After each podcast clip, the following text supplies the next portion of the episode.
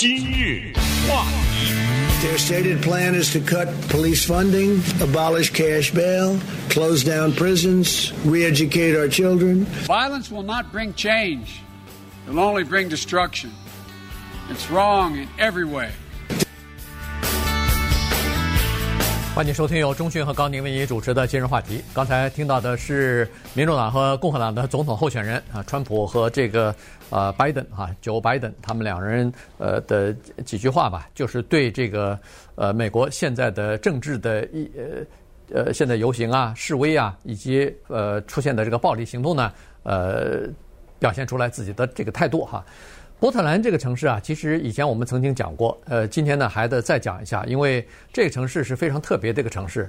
在这个地方，自从五月二十五号，弗洛伊德那个呃明尼苏达州那个黑人被警方打死之后，从那天开始，那天晚上在波特兰这个地方举行示威游行之后呢，就一直没有停过，一直到现在九十几天。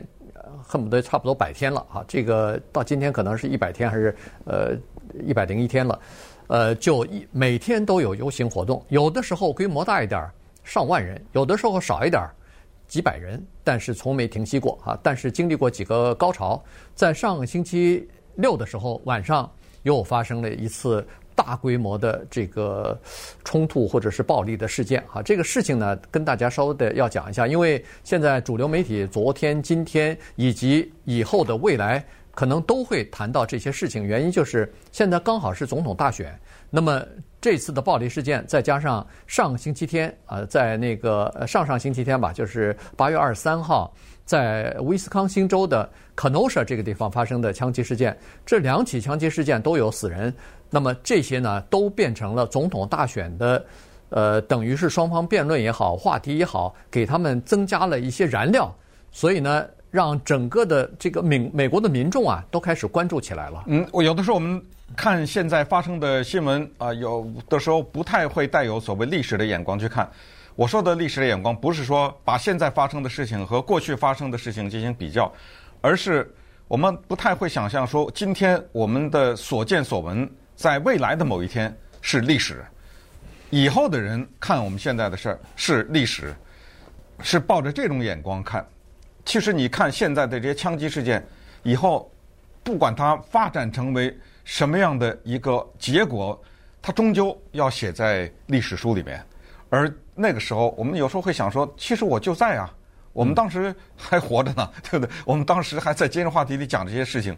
现在我们说什么美国和中国关系紧张啊，很可能打仗啊。你再看看现在的新闻，你觉得这仗不是美国和中国打，是美国要打内战了。你可以看出这个两个阵营，过去是南北之间的这个阵营，现在是左右 左右，大家端着枪上街了。你就这个情况，它不是孤立的事件呐，孤立的事件不太会得到媒体的报道，或者说我们不说现在大选，就是说平常。你知道美国每天 全都算起来有多少杀人事件吗？对不对？那些很多的是孤立的事件、犯罪的事件。可是为什么说现在的 Kenosha 和 Portland 这两个地方的枪击不是孤立的事件呢？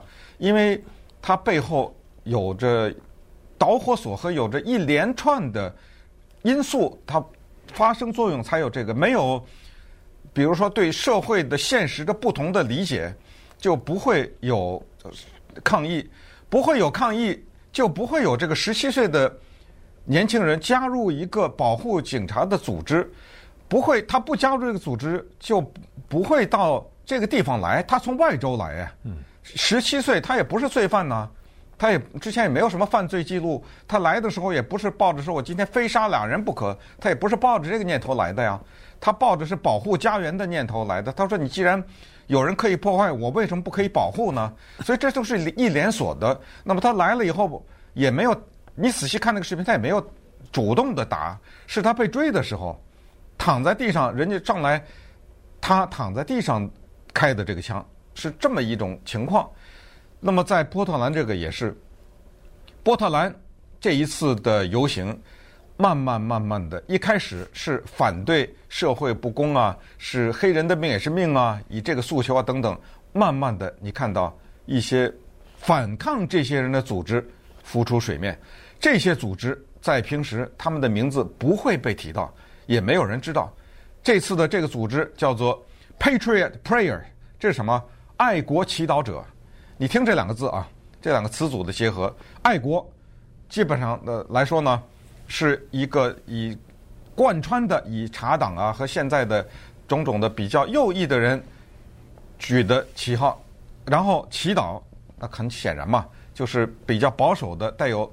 浓厚的基督教色彩的这个呃这种倾向，所以这个组织呢就是右翼的基督教组织。他们是这个组织，他们冒出来了，出来了以后，他们也是在波特兰这个地方开着卡车，那个卡车好几里地，一个卡车大队在上面，然后这些人呢进入到这个城市呢去抵抗那些上街游行的人和打砸抢的人。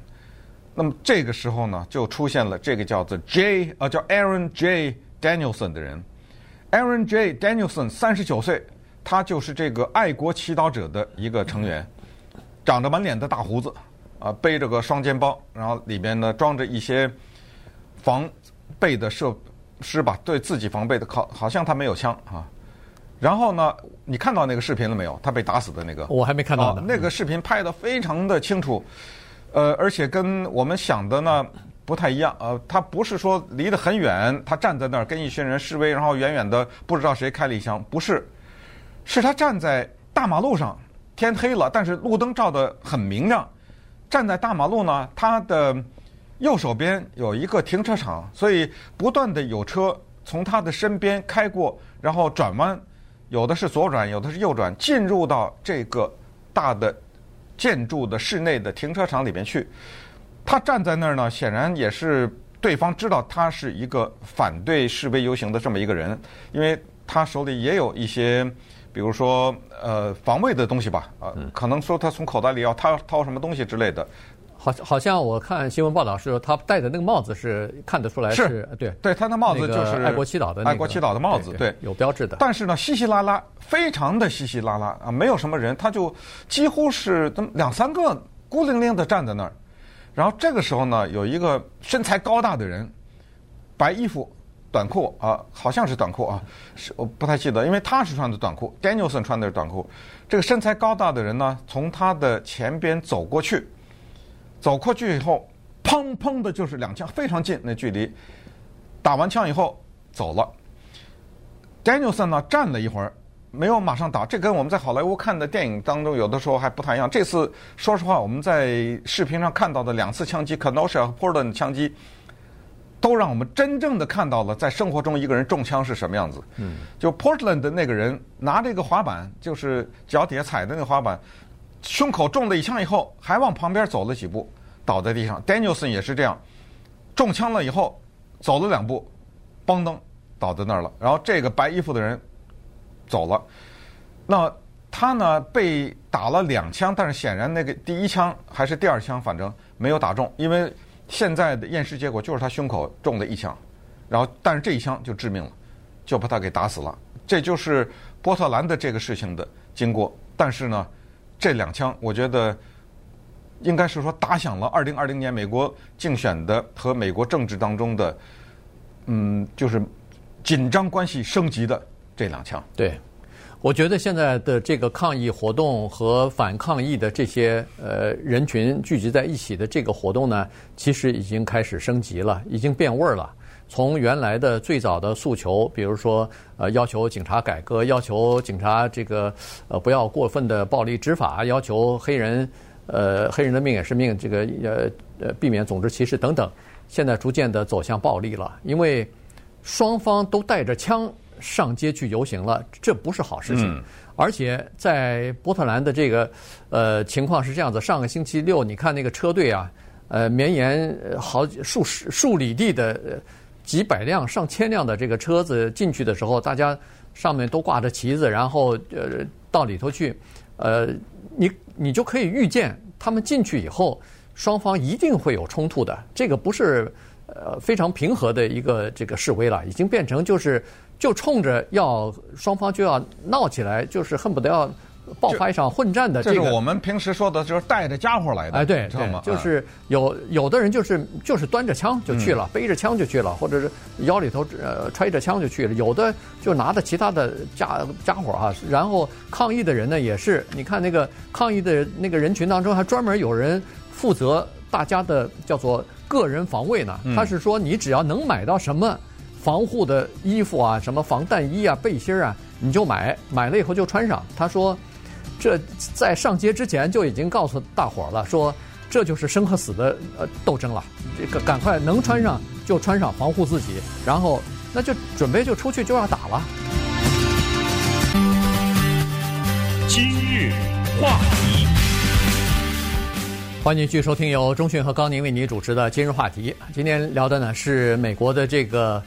呃，分裂啊，现在看来看来是越来越严重啊，两极对立的这个情况呢是越来越激烈了哈，双方之间的这个冲突，左和右之间的这个矛盾呢，现在已经到了要这个兵戎相见，恨不得要要开始一开始是挥拳头啊啊木棍儿，现在是带着枪就是上街去了哈，所以这个情况呢，呃，非常的非常的麻烦，照理说是啊，这个呃从。媒体的报道来看呢，是双方啊，其实都背后有一些人在给他们出谋划策。也就是说，这些呃波特兰的也好，Kenosha 的这个抗议活动也好，呃，也不是孤立的哈，他背后有一些人在支持。那么反对抗议的这些人也是啊，也是有人在支持。所以实际上呢，呃，整个的这个活动啊，已经变得有点政治化了，然后就变成这个二零二零年总统选战的一个非常激烈的话题了。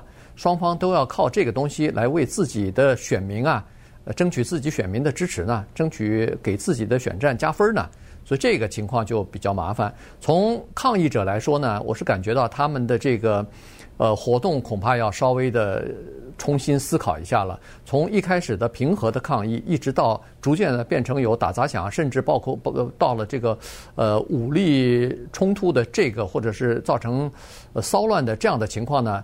呃，时间越久，实际上失去民众的支持和同情的可能性就越大啊！因为民众一开始是支持或者是同情的，但是逐渐的，如果发现他们的生活受到影响，他们的人身安全没有保障，生活在一个动乱的这么一个社会和社区当中呢，那肯定支持度和这个呃同情度呢就有所减退啊！这个历史上的若干次的大规模的示威都是有这样的情况，再加上如果要是双方在真的动枪的话，呃，什么一个晚上一动枪死了好几个人的话，那这个事儿真的就变成就变味儿了，等于是。对，那当然，暴力和和平的示威是并存的啊，几乎恨不得可以说是同时发生。呃，因为这个之前呢，又有一些因素刺激它，也就是说呢，在现在的美国社会当中，有很多就像是火山哈，暂时处在休眠状态的一些压力。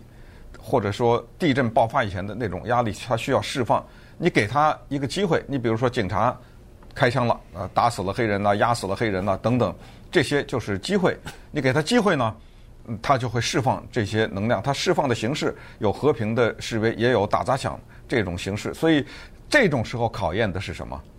这种时候考验的真的是一个领导者，他有没有化解这种民间情绪的能力。这个跟你是什么党没什么关系，这个绝对的考验是领导者怎么处理。你不知道怎么处理，你让谁处理啊？对不对？哎，所以这个正好就赶上了二零二零年的大选，所以这个问题怎么能够就表现一个领导者的能力，才是老百姓真正要看的。同时呢，在这次大选当中，还有。大家的所谓主题的冲突，民主党想打什么主题？民主党想打的主题是，现在的这个总统他没有能力阻止疫情的扩散，导致我们这个国家六百万人啊，嗯，感染，将近二十万人死亡。由于他的没有能力，使得经济随之大幅度的衰退。大面积的失业，如果他有能力早早的控制疫情，就没有接下来的什么经济的衰退也好，或者是失业的这么严重啊，等等等，而失业了以后又产生一大串的相关的社会问题，这都是现任政府无能，这是民主党的他们的一种立场和选举的一个平台。川普总统利用现在的这些社会上的暴乱呢，我觉得他的团队非常巧妙的打出了叫做 “law and order”，嗯，就是叫秩序和恢复国家的和谐，打出了这一张主题。疫情的那个暂时不放，你看不是闹着呢吗？芝加哥不是闹着呢吗？对不对？对。威斯康星不是闹着呢吗？波特兰不是闹着，咱们加州也在闹着呢，到处都是闹着呢。哎，这个才是他的诉求。他说：“我现在要坚决的打击这些人，坚决的站在警察的这一边，然后要控制。我要派联邦的军队。你看他现在跟波特兰的市长也好，跟 Kenosha 的市长也好。”处在一种互骂的状态，没错，你知道吗？嗯、然后还有跟威斯康星的州长 Tony Evers 也是这样，都是在一种在推文上你骂我，我骂你，甚至骂了什么，说他是个什么傻瓜呀，傻瓜，对，疯子啊什么之类的。呃，大家是处在一种互骂的状态，不管谁骂谁，你你认为 这种对解决和化解矛盾有帮助吗？对，对不对？这这就说明完全是两个立场，嗯，你知道吧？所以在处理这个问题的时候呢，立场也不太一致。这个川普总统骂那个波特兰的市长说，这是一个当然，波特兰的市长他骂的一律都是民主党的啊。这个是波特兰市长，民主党的市长。呃，Kenosha 也是民主党。呃，Kenosha 也是。威斯康星的州长也是民主党。也是民主党，对，所以相互之间在骂。他说：“这个简直你是你是无能啊！你怎么控制不住你们城市里边的这个抗议示威呢？怎么让他进行了九十多天呢？”呃，等等等等啊，那不光是无能啊，他的字用的很重的。对，后后面骂的就是这个 wacky 和 dummy，这都是骂的很难听的。对，就是傻瓜，你这个白痴啊什么的，呃，就骂出来。但是这个市长马上怼回去说，对我现在市里头这么大的麻烦，呃，抗议这么长时间，那还不是你造成的？对对，说你一直在鼓励煽动。暴力和分分裂，所以呢，才造成了我们这几十年来从没有见过这样大规模的就是他的意思，就是在你当总统以前，国家没这么乱过。哎，对，现在哎，现在怎么变成这么乱？几十年没见过，呃，乱成这个样子，你还好意思说啊？你是总统啊？你你怎你怎么不反省一下自己？双方就是骂起来。那个可能是也是一样啊。今天川普总统要去可能是了，要访问去了。嗯，哎，对。昨天前天的时候，这个威斯康星州的州长和可能社的市长全部写信给川普。当然，写给川普的信就变成公开信了，嗯、说拜托您不要来好不好？你来了以后，我们担心非但这个情况不会有缓和，反而变得更加激烈了，反而对峙对立变得更加冲突变得更加激烈了。呃，他说欢迎你来，但是现在不是好的时机。川普说我就要现在去啊，所以呢，他现在要去。可是问题，他就就是这样子，就说，川普去，第一，他不见那个被打伤的那个 Blake 的家人啊，他他他不准备去见这个这个人。第二呢，他不谴责那个十七岁，刚才说那个呃，好小小小男，就是支持警察的那个，就是最后他把两个人打死，把一个人打伤的那个 Rittenhouse，他他不谴责这个人，而这个黑人命也是命的这些示威者。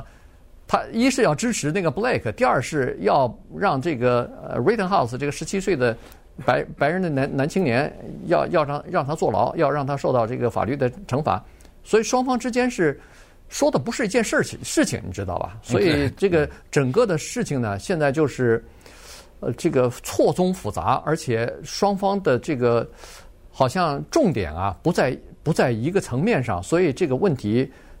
肯定是迟迟得不到解决的。呃，Rittenhouse 呢？因为我看了一下白宫的记者会，呃，当记者问川普的时候说，呃，你一直在谴责不支持你的那一派人，但是对于那个十七岁的年轻人开枪这件事情，怎么没听到你谴责？